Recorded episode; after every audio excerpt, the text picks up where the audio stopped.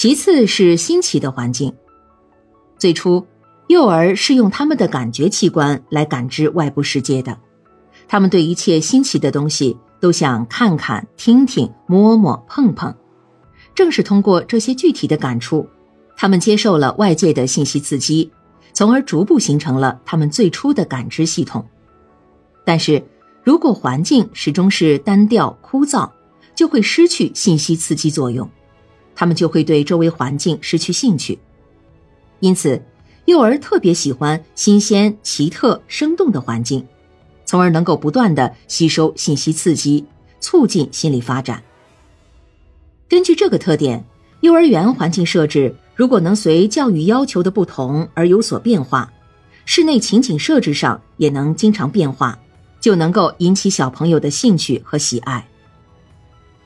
第三是动态的环境，孩子几乎对任何动态的环境都是感兴趣的，而他们自己正是构成动态环境中的最活跃的因素。只要有精力，他们几乎每天都把大量体力和精力用在活动中，如攀栏木、来回奔跑、爬草坡、踢球等等，一直到玩累为止。在一个完全放任孩子活动的幼儿园里。一个四岁幼儿从事有一定强度的体力活动，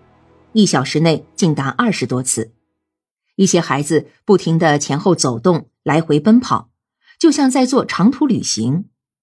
据统计，最活跃的孩子平均每两至三分钟就要来回走动一次。四岁以下孩子比大年龄的幼儿更渴望走动。运动作为儿童的一种本能，是直接受他们的生理发育和心理发育的规律所支配的。幼儿期是身体发育最快的时期，因此运动成为他们锻炼身体的一种客观需要，从而实现身体发育和运动能力发展的平衡。就像母鸡缺钙寻找石灰一样，幼儿不停的运动，正是为了满足身体发育的需要。从心理发展的角度来看，运动则是幼儿探索客体环境的一种最有效的手段。幼儿期作为认知发展的感知阶段，他们不仅要通过运动来感知世界，而且想通过运动来积累经验，从而为他们的心理发展打下基础。